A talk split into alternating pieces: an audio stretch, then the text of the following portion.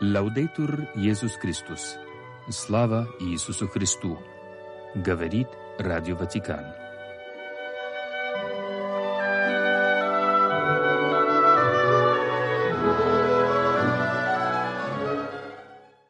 Сегодня 20 февраля. Католическая церковь чтит память святого Льва Катанского, епископа. Он родился в Равенне, стал монахом Бенедиктинского ордена, в 765 году после смерти святителя Савина Лев был избран епископом Катанским. Прославился делами милосердия, заботился о сиротах, нищих, питая и одевая их за счет церковных имений и врачевал недуги своими молитвами. Скончался святой Лев 20 февраля 789 года Первое его чудо житие относит к дням его погребения. От прикосновения к его одру исцелилась кровоточивая женщина из Сиракуз. Тело святого льва было положено в храме святой мученицы Лукии. Великий святителей почитается также в православной церкви 5 марта.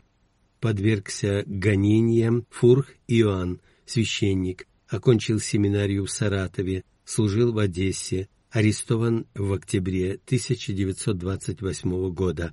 Умер в Белбатлаге 19 февраля 1930 года. Дух Святой, снизойди на меня.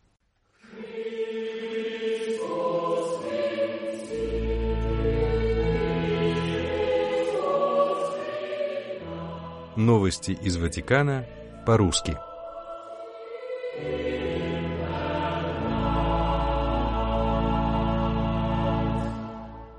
Мы воины Бога, но сражаемся не винтовкой, а розарием, не на поле боя, а на коленях перед Пресвятым Таинством.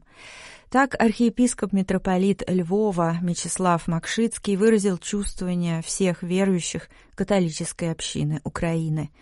В интервью радио Ватикана Vatican News иерарх прокомментировал текущие события, приводя слова нашего Господа из Евангелия от святого Луки – нет хорошего дерева, приносящего плохие плоды, и нет плохого дерева, приносящего хорошие плоды, потому что каждое дерево познается по его плоду.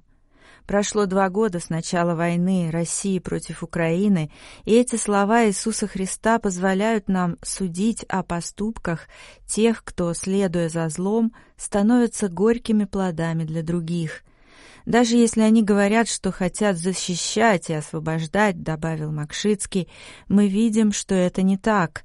Вместо мира они порождают войну, вместо любви порождают ненависть, вместо спокойствия порождают страх. Вот их плод, горький и терпкий. На людей и на населенные пункты продолжают обрушиваться ракеты и дроны, рассказал далее Прилад. Продолжают гибнуть солдаты и мирные жители. Многие получают ранения, теряют свои дома, теряют все имущество и работу. Все это ведет к страху, к тревоге и неуверенности. Многие дети, взрослые, в том числе священники, впадают в отчаяние, в депрессию, заболевают ментально – в этой ситуации церковь трудится, чтобы помочь всем. Вновь приводя фразу из Нового Завета, увещание святого апостола Иакова «Злостраждет ли кто из вас, пусть молится», архиепископ Львовский подчеркнул, наша молитва должна уподобляться ладану, который всегда поднимается лишь в одном направлении – от земли к небесам. Молясь прежде всего святым розарием, поклоняясь пресвятым дарам, мы охватываем всю страну молитвенной цепочкой, в особенности тех, кто на этой безумной войне сражается от нашего имени и ради нашего блага за свободу нашей Родины.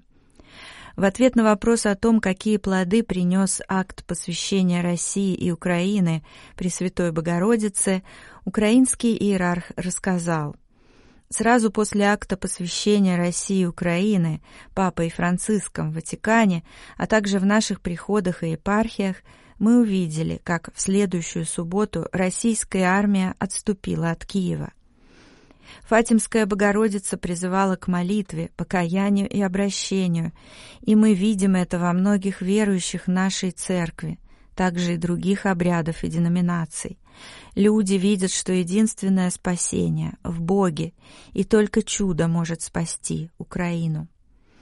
Митрополит Мечислав Макшицкий рассказал еще об одном чуде, о котором он узнал от одного из военных. Во время перестрелки у украинских солдат закончились все боеприпасы, и, увидев приближающихся солдат из подразделений противника, они уже начали прощаться друг с другом, зная, что их ждет верная смерть. Один из украинцев, чья семья уже переживала траур, начал молиться. «Господи Боже, сделай что-нибудь, потому что моя семья не выдержит двух похорон». Неожиданно россияне остановились, развернулись и пошли обратно. Для него и для нас это настоящее чудо, знак вмешательства Бога, добавил монсеньор Макшицкий.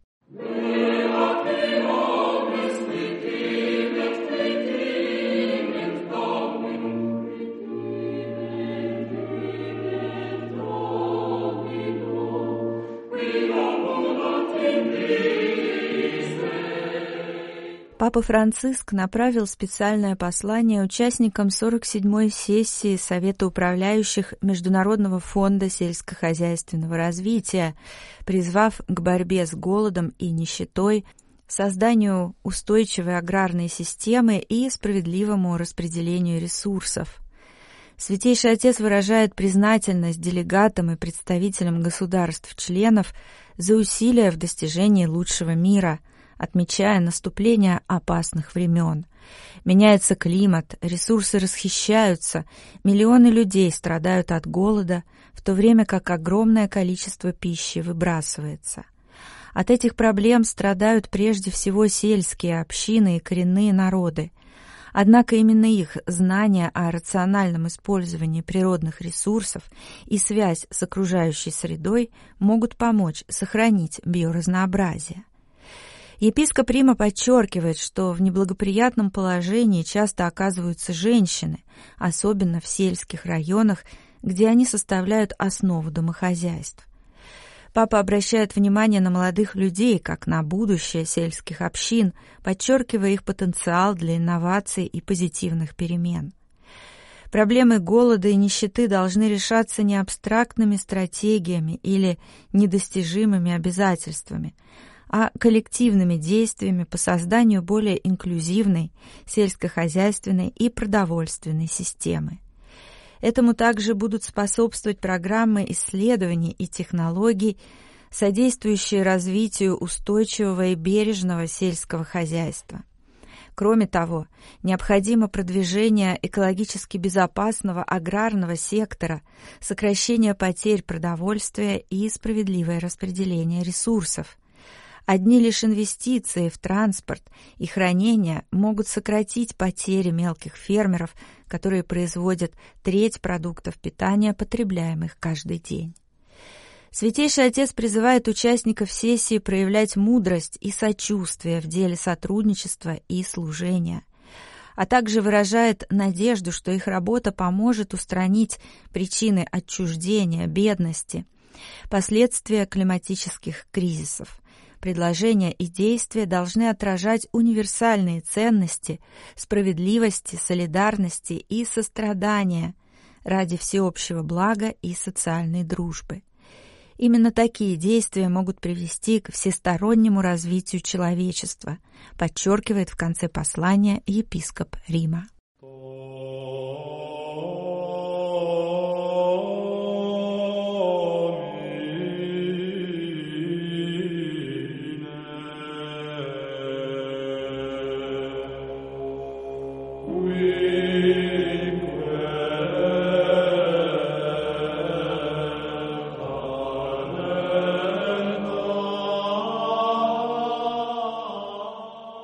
Папская комиссия, посвященная археологии, приглашает посетителей к участию в весеннем сезоне седьмого дня римских катакомб, который состоится 2 марта на тему «От воспоминаний к молитве».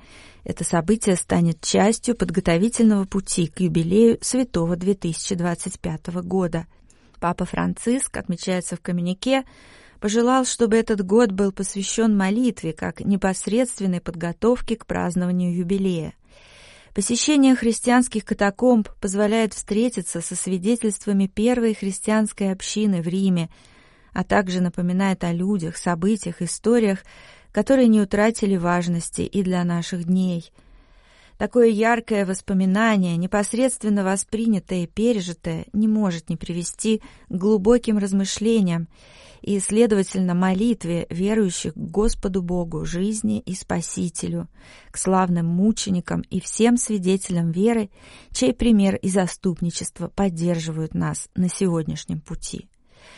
Среди многочисленных изображений, которые можно увидеть в катакомбах и которые побуждают к молитве, в коммюнике особо упоминается живописный настенный образ Аранты в крипте Вилацию в катакомбах Присциллы. Она возносит руки к небу, дабы воздать хвалу Богу, возблагодарить Его и спросить помощи и содействия, молясь об избавлении и спасении. Перед этой древней фреской и перед другими образами посетителям предлагается задержаться на мгновение в безмолвной молитве.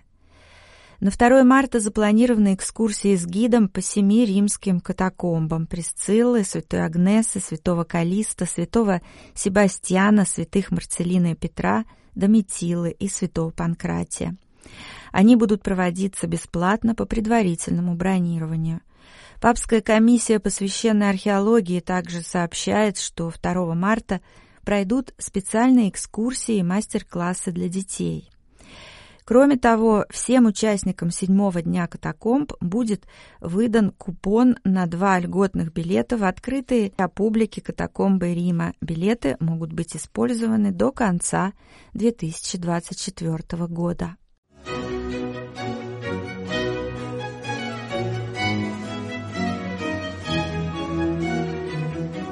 Дон Фабио Розини. Святоотеческое наставление о практике духовного борения.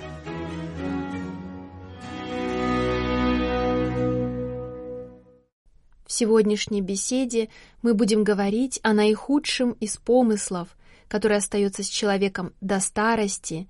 Он заставляет отвергать Бога, сопротивляться любви Его, презирать человека. Это гордыня. Этот помысел овладевает тем, кто жаждет величия собственного «я». Он порождает пустоту, расхищает содержание, смысл, глубину и приводит, как правило, к многочисленным порокам, когда в человека с легкостью проникает любой другой грех. Гордыня есть начало и результат прочих грехов. Этот помысел обладает большой силой, дерзостью, он заставляет превозноситься над людьми и приписывать свои достижения не Богу, а себе. Желание не впасть в заблуждение, не допустить ошибок — это также проявление гордыни. Даже охотно оказывая услугу, проявляя заботу о ближнем, человек может создавать собственное представление о самом себе, возвеличиваясь над всеми. Отец Рузини призывает остерегаться этой страсти — ибо она ведет к одиночеству. Отцы-пустынники называют примером людской гордыни повествование Вавилонской башни. «Построим себе город и башню высотою до небес и сделаем себе имя».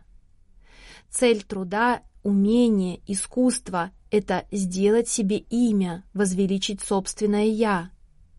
Тем не менее, строя все выше и выше, желая добраться до Божьего престола, авторы проекта претерпевают неудачу. Он становится символ разобщенности людей, отсутствия понимания, одиночества. Гордыня — это, можно сказать, основной сатанинский грех. Некоторых ангелов он превратил в бесов. Он не позволяет человеку принимать свою немощную, зависимую природу и приводит к жажде уподобиться Богу преисподнюю низвержена гордыня твоя со всем шумом твоим. Под тобою подстилается червь, и черви покров твой. Как упал ты с неба, Деница, сын Зари, разбился о землю, попиравший народы, а говорил в сердце своем, «Взойду на небо, Выше звезд Божьих вознесу престол мой и сяду на горе в сонме богов, на краю севера. Взойду на высоты облачные, буду подобен Всевышнему. В этом отрывке пророк Исаия указывает на источник гордыни, жажда занять божественный престол и стать Богом. Нечестивому удалось и Еву приобщить к этому греху. В день, в который вы вкусите их, откроются глаза ваши, и вы будете как боги, знающие добро и зло. Искушая человека, сатана указывает на свойственное его природе несовершенство и немощь. Не может выдержать человек собственное бессилие, ограниченность, наконец, то, что он смертен.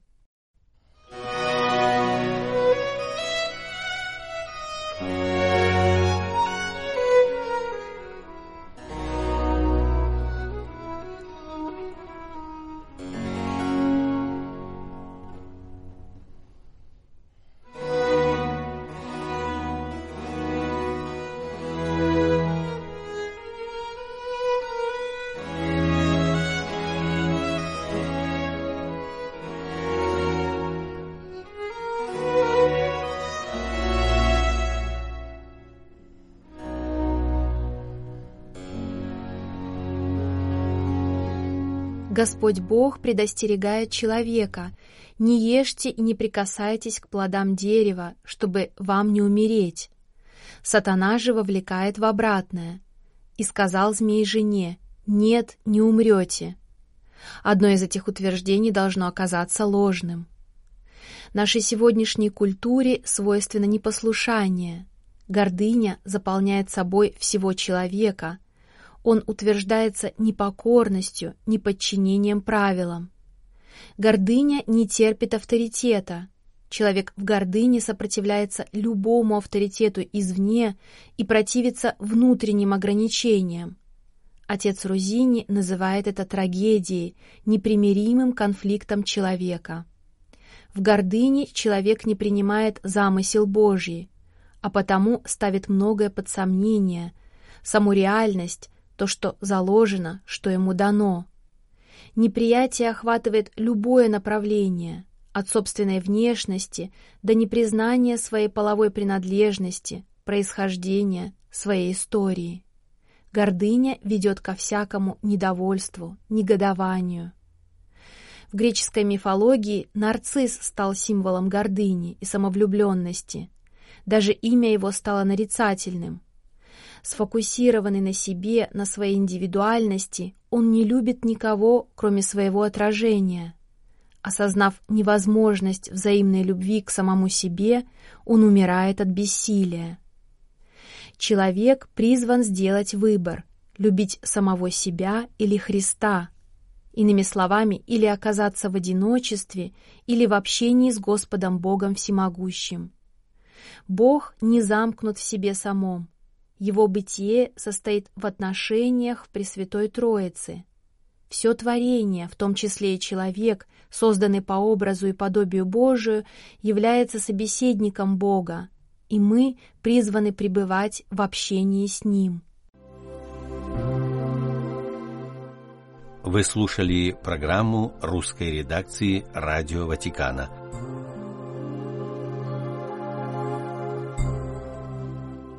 Слава Ісусу Христу, Лавдетур Єсус Христос.